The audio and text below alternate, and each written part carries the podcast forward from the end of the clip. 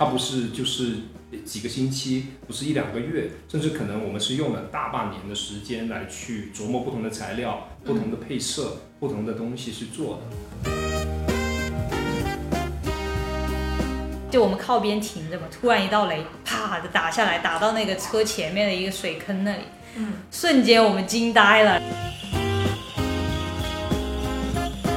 大家好，欢迎来到角虫社。您正在收听的是系列节目《造物的温度》。在这一系列节目里，我们会围绕岭南文化分享和探讨南海地区的在地民俗与风物。与此同时，同名展览《造物的温度》也正在南海千灯湖回心阁风物美学空间中呈现。当地的朋友有机会欢迎前往观展。我们每一期节目都会邀请参与这次联展创作的策展人与艺术家一起来聊一聊他们对于艺术媒介如何融入在地文化的思考。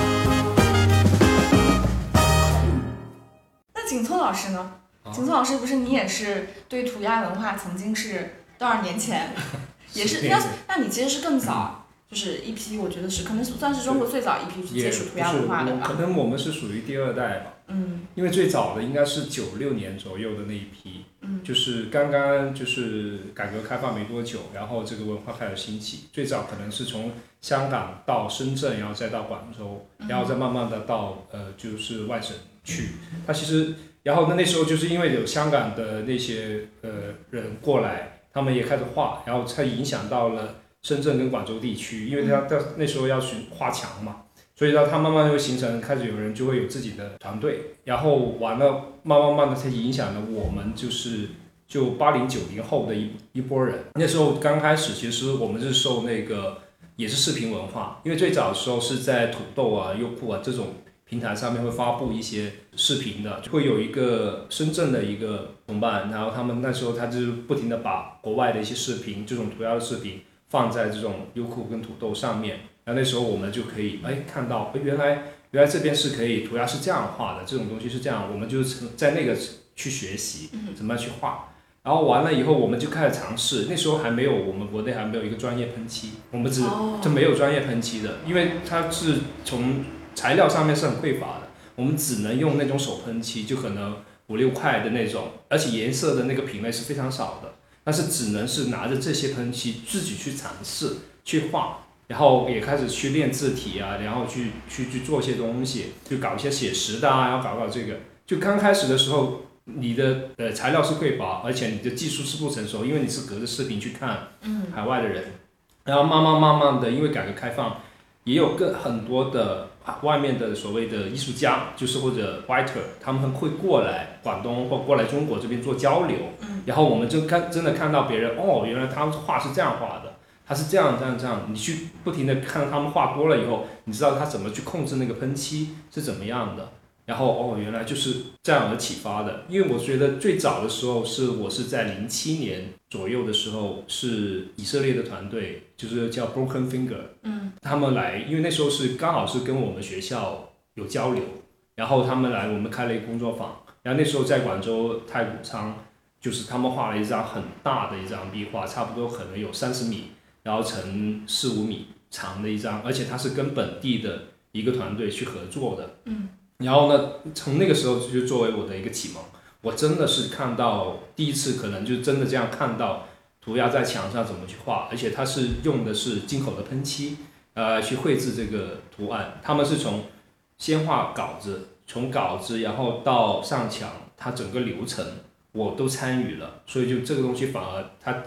就启动了，就带动我。我觉得，哎呀，我以后我就要选择这一个创作方式作为自己未来可以去持续的去做创作的一种创作方式。主要开始就慢慢的跟我身边的所有的小伙伴开始玩这个，所以是那时候是从零七年开始。所以景峰老师现在还有在坚持做有，对，包括这一次我的创作里面也是有涂鸦的部分，啊就是墙面的那个，其实也是有那个呃用涂鸦就用喷漆来去画的这个部分。嗯嗯，那就你们几位感受，比如说景峰老师从大概零七年，阿星大概是从一三年，就从那个时间点到现在，你们觉得中国的涂鸦文化这十几年的时间里面发展的进程是怎么样的？越来越丰富。嗯因为现在就是刚刚说到，就是涂鸦喷漆的，现在我们已经有国产的了，嗯然后而且的它的那个颜色更丰富，其实这个整个工业的体系已经完善了，我们还有这种线上的一种销售，这个东西可以发往全国各个地方，然后就让各个地方的只要感兴趣这个文化的人，他都可以买到喷漆，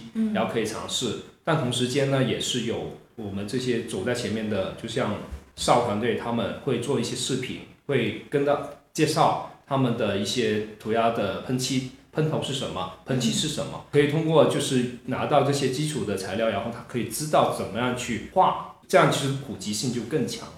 其实现在是越来越多的人会参与到其中，同时我知道呃少团队他们自己也在打造一个社区，就是会有交流群，然后会有很多新的年轻人感兴趣的，他会加入在群里面，他们定期会发作品交流。嗯，就是这样子会打造一个社区，所以现在是越来越好。其实大众对于涂鸦的态度也应该会有一些变化。比如说早期可能大家完全不知道这个东西是什么，对吧？他可能的心态就是嗯不知道，到后面可能会觉得嗯这东西好像很酷，对吧？或者是因为现在我看其实可能更多很主流的这种公共空间，它其实也愿意吸纳这种涂鸦的艺术进入其中。也是因为可能大众对这个东西的接受度还越来越高。是啊，我觉得像我在刚开始接触的时候，我在街上画的时候都会被人驱赶，但是到现在，我觉得真的是大众越来越知道这个是一个什么。我记得当时为什么印象最深的一次就是我过海关的时候，就我上一年出国去画画的时候，然后我过海关，他问我中国海关问我是去法国干什么？嗯，我说我说我如果我说涂鸦的话，他应该不知道是什么吧？嗯，然后我说我说出去画画画壁画，他说哦涂鸦是吧？就是他自己就是自己 get 到这个名词是什么，我就觉得哇，竟然就是。连这么偏门的，对我说这么偏门的词汇你都知道了，就是又有点欣喜，又有点欣慰，就是感觉就是现在这个文化越来越多人。所以说你们做的事情都是很有价值。嗯，它它是国外的海关还是国内的？国内的。国内的，他只是说 graffiti 还是说涂鸦？他说涂鸦。对中文。我说我出去画画，他说涂鸦是吧？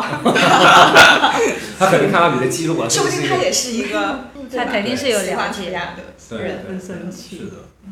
然后那我们先拉回来一点，就是我们知道，其实佛绘师，我们像前面分提到了，它其实可以整体来说分分成静态跟动态的两部分。那动态的部分可以说就是形式的部分，那静态其实我们回归到就是制作的那部分，其实就是它制作狮头的这个部分。那其实我们知道，醒狮它其实你去观看醒狮的过程，其实你是欣赏它的那个动态，对吧？它的表情、它的动作等等。但是我们这次的创作，其实它又是一个，嗯，其实是基于采扎。进行的这样的一个创作，那在你这次创作的时候，其实你是完全基于它狮头的这个创作，还是也吸纳了一些可能它在动态部分的这些，比如说舞狮部分的这些东西进入你的创作里？因为你其实这次是跟装置做了一些结合嘛，对吧？然后它其实是有一些外延的这种感觉在。那这些部分我不太确定，它你是否有考虑到，比如说醒狮或者狮头它在动的时候的某些东西，还是说它只是？单纯从狮头本身它的对这一次的创作，我主要是结合了这两个部分嘛，就是动态跟静态。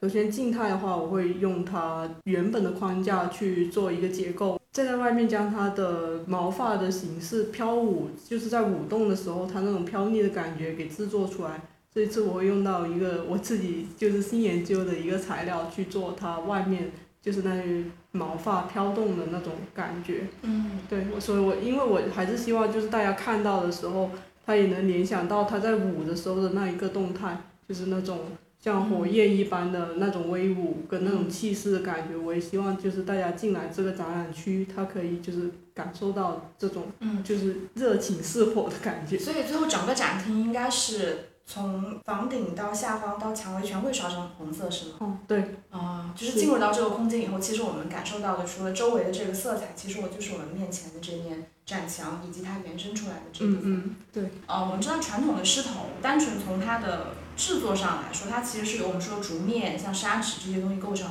但这次其实你是把它转到了一个相对而言可能没，它并不是非常庞大。其实我看了那个展厅也并不小。还算是一个就是那种大尺幅的涂鸦的转换，就是你其实有预期过说，如果观众进入到这个展厅，它实现的效果就或者他们感受到的东西是什么？因为它其实还是从一个我们说三维的东西变成了一个可能也算是三维吧，二维、三维的这样一个变化。主要还是希望他们就是进入到里面就能很直观的感受到摄影师的这种视觉冲击吧。嗯因为其实摄影师来说，它也不像是普通的那种动物嘛，它其实还是会经过改造。那它的毛发，然后它的一些眼神，嗯其实也都是会不一样的。所以我希望就是这一次，就是他看到的那个样子之后，然后再去感受它剩下的一些细节啊，或者是它的一些元素。因为平时我们只是看到人在里面舞动嘛，但是我希望这一次他们也能就是看到除了表象之外的一些细节元素的一些解读吧。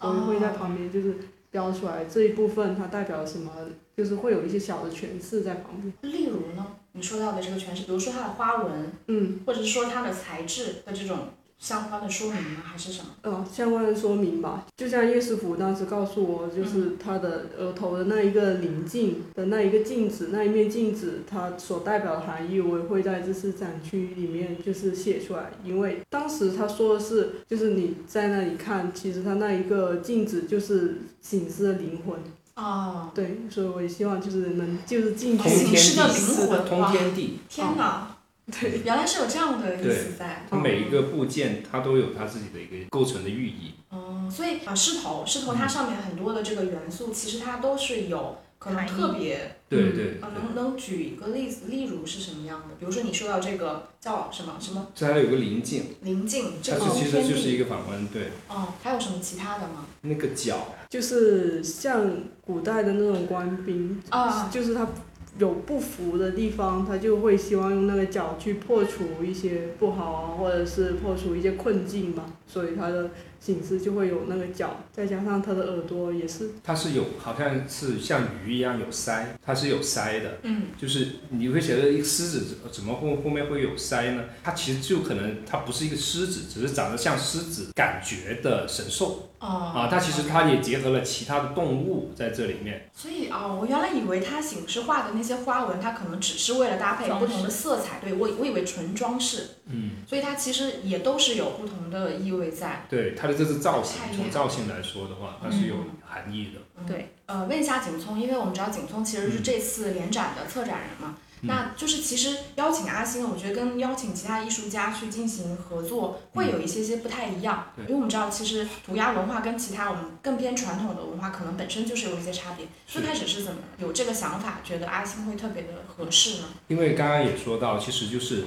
他是站在一个青年的一个视角来去看待我们传统风物这个东西。嗯就是青年视角是怎么？刚刚其实我们很多时候是直接用视觉嗯来去传递这个信号，因为很多我们现在年轻一代，它区别于其他的的那种叙述方式，更多的是通过就是这种视觉的符号或视觉的一个形式，我马上能感知到这个东西是什么。所以就是这个也是就是我一开始为什么我觉得要选择阿星，除了他自己的一个画绘画的风格，他关注这种动物生命的这种这种律动，同时他的绘画的风格就非常符合我们中国东方的这种气韵。然后同时呢，他就是也是一个青年呃的一个代表人物，所以他是用青年视角去反观这个东西。其实最开始的我们的一个出发点是这样。应该是想到让阿星来呈现那个作品的时候，会很有想象力，对吧？会有想象的空间。对对但我觉得是很酷的一件事情，因为传统风物，我觉得给大家的感知和印象里面，它还是相对而言，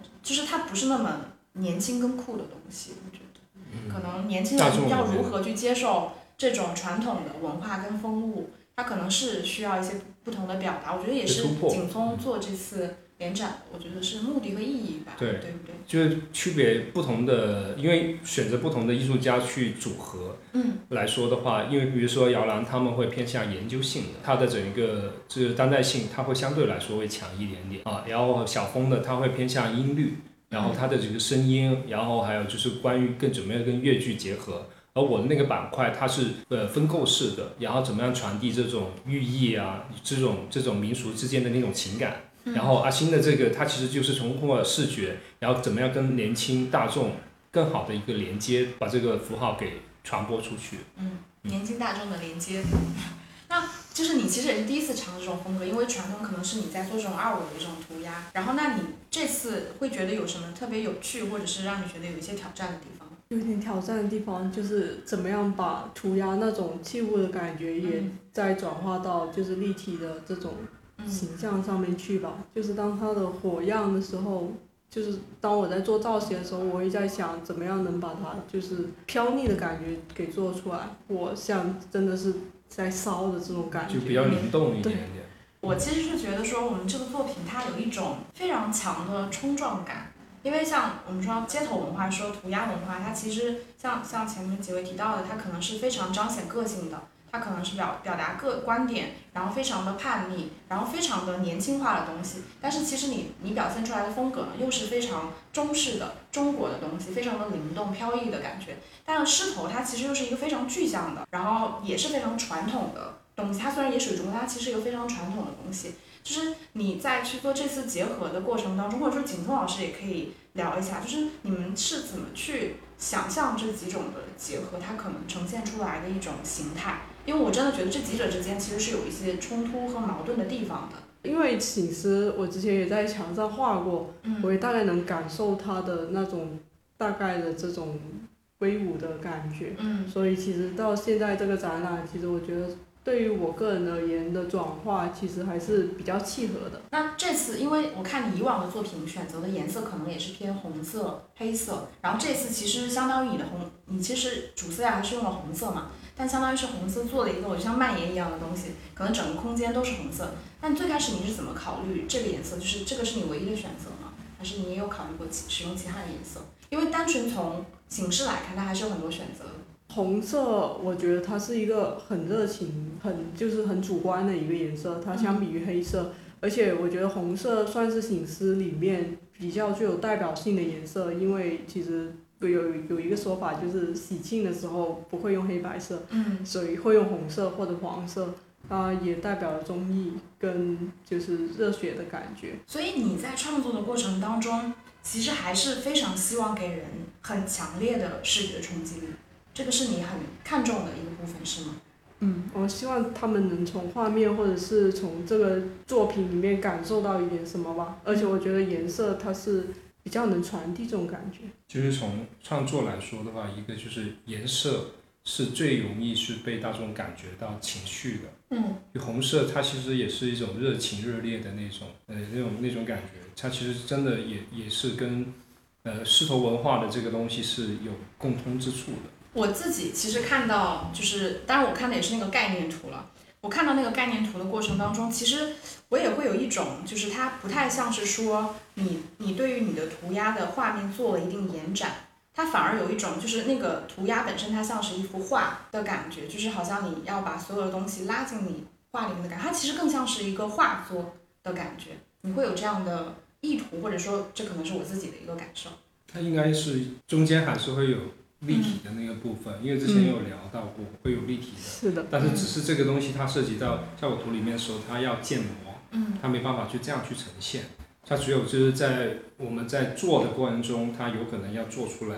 所以它在概念图，因为它只是比较一个大概的一个方向，它指引的可能只是说怎么去构思想到这个东西。嗯。但是很多时候呢，就像昨天我们也跟姚兰他的那个也是这样的一个说法。就是很多时候在构思一个东西，我们只能提出一个方向，然后但是真的是在做的过程中，我们要推着做，就是很多时候需要一个比较长的时间，它不是就是几个星期，不是一两个月，甚至可能我们是用了大半年的时间来去琢磨不同的材料、不同的配色、不同的东西去做的，这个可能就是一个创作的一个过程。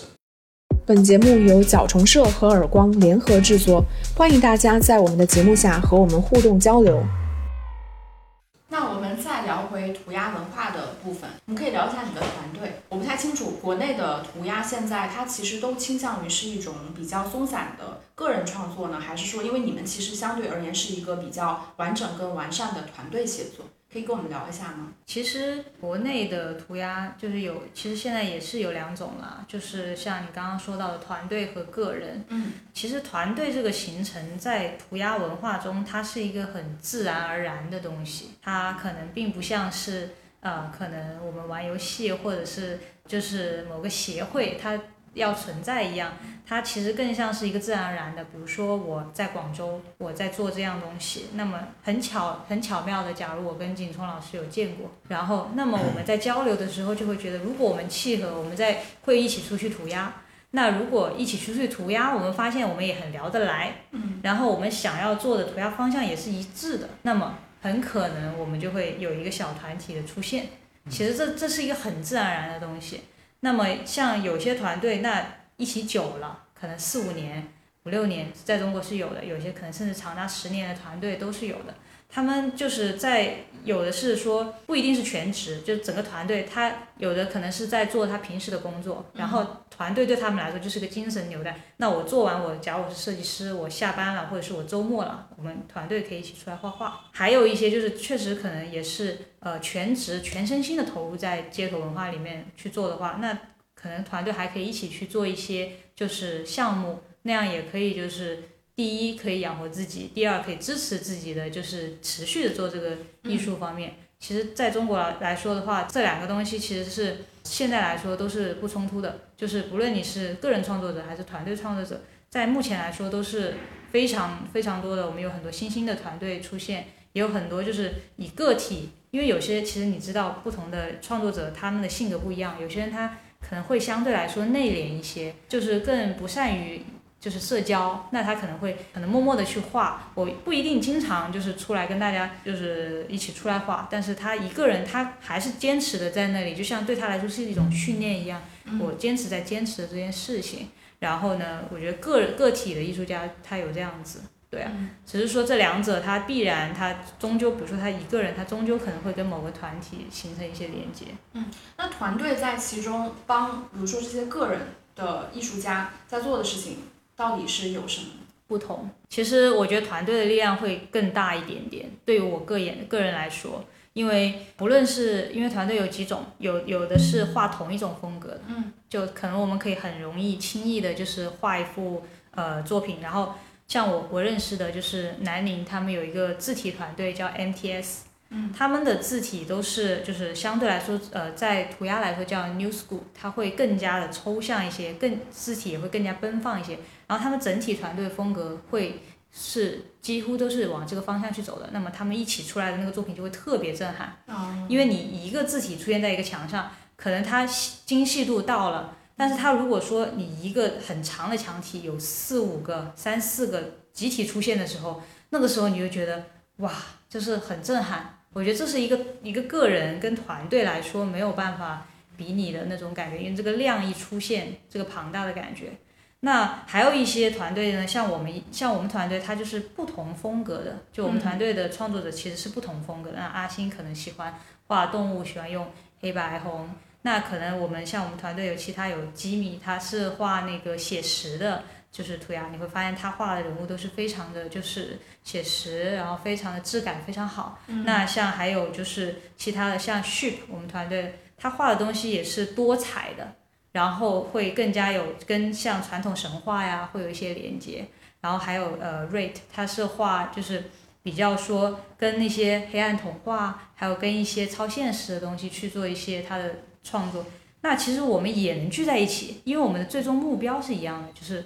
以自己的作品去表达我们想做的东西，那我们这样也能形成一个团队。嗯，就是包括我们，我们即使可能不是像呃同一个风格画很震撼的东西，但是我们每个人的那个想就是呈现出来的东西都是很丰富的。然后其实这样子的话，我觉得嗯团队的感觉你会发现比一个人又大一点点。就像我讲的前面那个，他给你给给你感受到震撼。那像我们这种风格各异的呢，你会感觉到丰富。对，就我觉得，相对于我个人而言，我觉得一个涂鸦创作者如果能够找到自己就是非常契合的人去组成一个团队，将会是对未来创作中非常有意义的东西，因为能长期的形成一个交流。嗯，如果你是一个人，难走的更长远，或者是更往更高一点。对，或者是你遇到一些问题的时候，你是。不知道去问谁的，或者是你即使有有就前辈，你不可能总是问他吧。但如果你有个团队，那你今天画这个稿，你遇到了问题，你其实就直接在群上就就问了，你们觉得怎么样啊？嗯，对啊，就其实是个很顺理成章的事情。我问一个就是涂鸦创作上的事情，就是尺幅的问题，就是呃整体来说，涂鸦都是追求大尺幅以产生这种。我觉得是冲击力和震撼力呢，还是说，其实，在不同的风格之间，也会去寻找说，到底什么样的尺幅是适合我这个作品表达？这应该是要根据不同的风格去定义吧，因为像有些人的风格，它可以无限的扩大，但是有些人呢，他只能是画一些小一点的，就是比如说写实。如果说要画一个上千平的写实，那也有点不太现实，因为其实它花费时间跟精力会更多，而且也会更难，就是太难了，就是很难达到。当然，说回壁画来说，就是涂鸦艺术来说，它当然是更大，它所传递的能量也是更加震撼。嗯，那我觉得大对他们来说像是一个里程碑吧。嗯，它不一定是他的追求，我一定得画大的。它一定是就是呃，其实每个人他会有个自己习惯的尺寸大小。嗯，对，就比如说阿星来说，他的那种风格，他怎样一笔出来的那种那种形态。其实它是有一个适合的尺寸的，可能哎三四层楼是它最舒服的状态，它可以就是很轻易的操纵那些笔画。但是如果你突然放到十一二十层楼的时候，也可以，但是它要可能花十倍的力量去才能塑造的跟就是可能三四层楼的那种那种造型是一样的。所以人们肯定是就是有一个就是舒适的大小跟一个自己理想的想要里程碑的，因为。作为艺术创作者，永远都会想着，如果我能画一个更大的东西，那就好了。但是，不见得那个更大的会更轻易，一定是更困难。但是它会像目标一样。对，呃，就是目前在国内或者是国外的这个涂鸦文化里面，就是像阿星这样，因为我看他作画的时候，他其实需要做这个升降机嘛，因为他画的尺幅其实非常大的。就是这种现在是比较常见的嘛，还是说它可能受限于所谓的这种风格的差别，所以它其实大多数人可能。或者说，大多数的艺术家他其实不会使用到升降机做这种非常大尺幅的创作，因为我觉得他在创作难度上确实会更大一些，因为它毕竟不是你一个人的身高所能够伸展到的这个距离。大部分的创作者都会用升降机，但是是很难，就是可以有这个机会去画大的。哦。因为画大的，其实它对整个墙面的把控能力要非常强。嗯。就是它的。毕竟你的尺寸大，就是他对这种记忆或者对自己的作品的把控力要很强，他才能有这个机会去画这个。他并不是任何的一个艺术家都有这个能力，还有有这种机会。你必须得曾经你要画过，而且你画的还就出来的那个成品还不错，才会被别人邀请你去参与。那我们再来聊一下，就是我们目前团队在做的一些事情吧。就是因为前面也聊，我们私下里面其实也聊到过一些嘛。就是我们可能作为团队来说，我们除了就是日常可能合作的一些项目，然后再进行的一些创作之外，可能因为我们毕竟是个涂鸦团队，可能我们会做一些跟其他团队不太一样的事情。我不太清楚现在团队大概大家日常或者说在创作之余，我们会做些什么事情。其实我们在广州嘛，我觉得就是呃，我们团队，因为我们团队也有就是开一间店嘛，就是叫骚尔涂鸦艺术。然后我们有售卖，就是涂鸦工具嘛。其实，在初期我们开这个店的时候，就是希望就是在广州能有一个聚集的地方，就是能产生文化交流。所以，其实，在我们开店之初，我们就是一直想要创立一个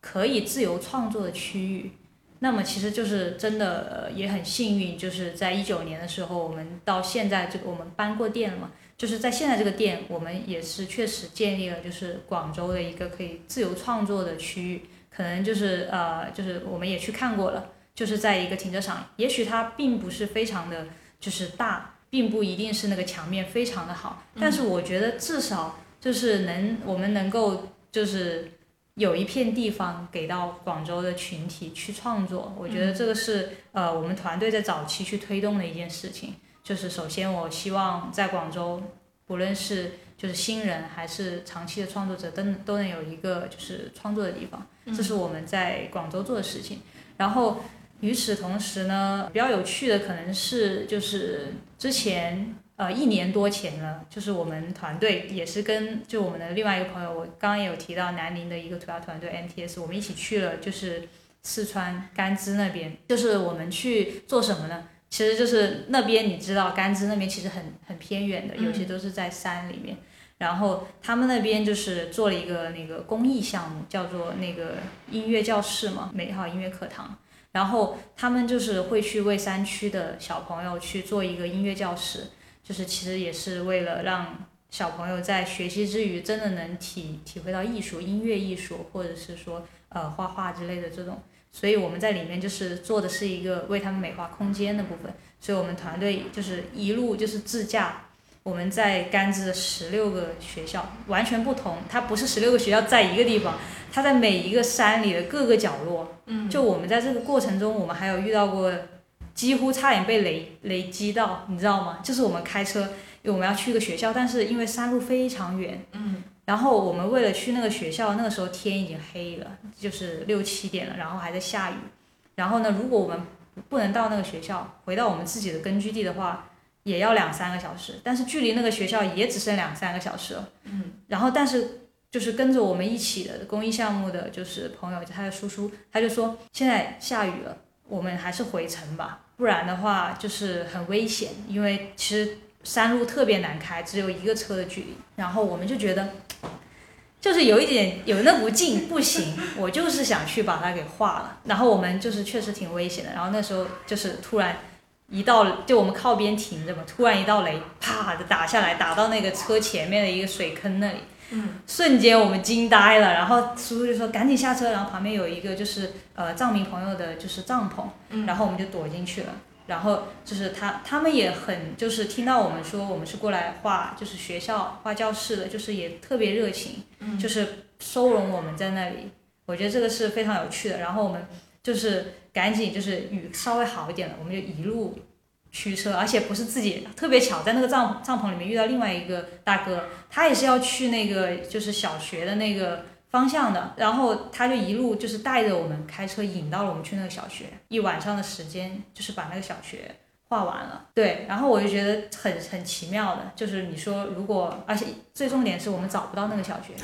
因为天黑了，没有路标。也没有也没有那个正规的导航，嗯，我就觉得一切就像命运一样，我们来到这个地方要画这个教室，然后遇到了雷雨，因为这个雷的问题，我们进到这个帐篷里面，因为进到这个帐篷里面，就有一个大哥带我们去了那个教室，嗯，就很奇妙，对，很奇妙，就有的时候涂鸦这个东西就是这样子，你你你，它是一个你要做的东西，但是它能带你去见到更多的。更多很神奇的东西，所以那个经历也是我们近期比较难忘的，就是我们为这些小朋友们画这些教室。虽然它并不是说呃可以，就是我们创作的多开心，但我觉得这个成果是非常的，就是有意义。的。对，为他们带来就是就是一抹色彩啊，这种感觉是我们近期来说做做的觉得很有意义的事情。说不定就在甘孜那里的某个小朋友心里种下了涂鸦的种子，他将来也有可能。去从事这个行业，对对对。当时那个嗯，整个呃公益项目是持续了多久？你说整个做完了？你们画十六个小时，大概耗时是多久？十五六天。十五六天。对。那还是很辛苦。对。嗯。我们还就是两个团队有分头行动，我们两台车。嗯。因为每个学校隔太远了，就是。基本上是我今天去了这个学校，那我不可能同时再去另外一个学校，所以我们会分头行动。那以后还是会继续参加类似像这样的呃公益的活动也好，嗯，或者是一起出去涂鸦的活动也好，是吗？就是有的，就是我们还有跟就是这个公益组织，就是叔叔有保持联系。他今年去到了新疆，嗯，他也说很欢迎我们，就是再次去开辟一个新的。新的土地去那边就是做做留下一些自己的作品，对，还是有对这一些东西感兴趣的，因为我觉得未知吧，对于这种未知的感觉是，就是想要用涂鸦去做一些未知的东西，感觉就是在用涂鸦做一些拓荒的工作，对对对，其实它是啊，对，它是一个公共性的东西，对，嗯。嗯，呃，因为我们这次的尝试其实还是跟。就是其实是佛山本地的这种传统风物，跟你自己的涂鸦创作进行了一定的结合。它其实我觉得会跟你以前做一些动物还是会有一些差别，因为形式它其实并不是真正的动物，它其实会有一些差异化。那我不太确定说你经历过这次的创作之后，你是否会从中获得一些灵感？比如说中国的这种传统的文化风物，它或许是你未来可以去结合的一个方向。嗯嗯，它会是我以后结合方向的一个分支吧，就是除了动物以外，我也想就是探寻一些中国它传统文化的一些影响或者什么吧。因为其实在外面就是在国外画画的时候，我有时候也希望传递我们家乡的一些就是东西给一些外国人了解或者是知道。就是中国除了有龙啊龙之外，它还有就是像麒麟或者是像醒狮这样的别的文化，它也是可以传递一种精神的符号的。所以我以后应该也会就是就是这个方向去再去尝试一下别的不一样的就是创作的题材吧。对，因为其实它还是背后还是有蛮多就是故事，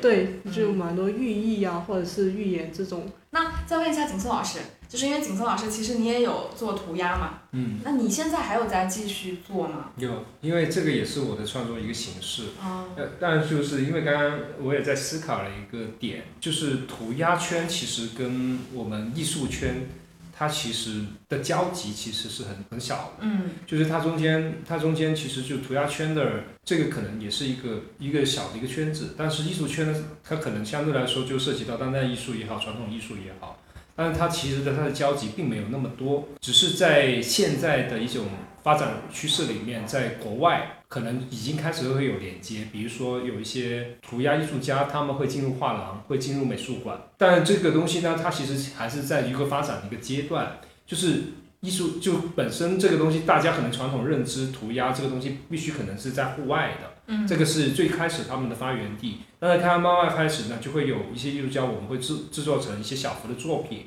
会跟室内空间或者是跟一些社区发生了一些关系。嗯。但是这个这个东西就是国外开始会还比较会先走的比较先，那我们国内现在还是在一个发展的阶段，就是有些艺术家他形成了自己的风格，从而慢慢慢开始有自己的作品。它其实它的输出不仅仅可以只是在户外的墙面，它也可以延展进来，甚至是进入了一些体制。当然，这个可能是需要发展，嗯，因为也说不定这个是一个什么样的一个方向，就没有任何的定义。当然，也有受到很多的批判，就有很多不同的声音来说，涂鸦不应该进入室内空间或者是这种空间。但是，其实我觉得，作为本身我们就是一组一种汉译文化，我们不要有那么多的边界或边框。其实很多东西，你觉得可以做的话，我们就往那个方向去做，不要被很多的声音影响，被别人说指指导。你说，哎，这个不行，这个没有意义。我觉得其实不需要这个东西。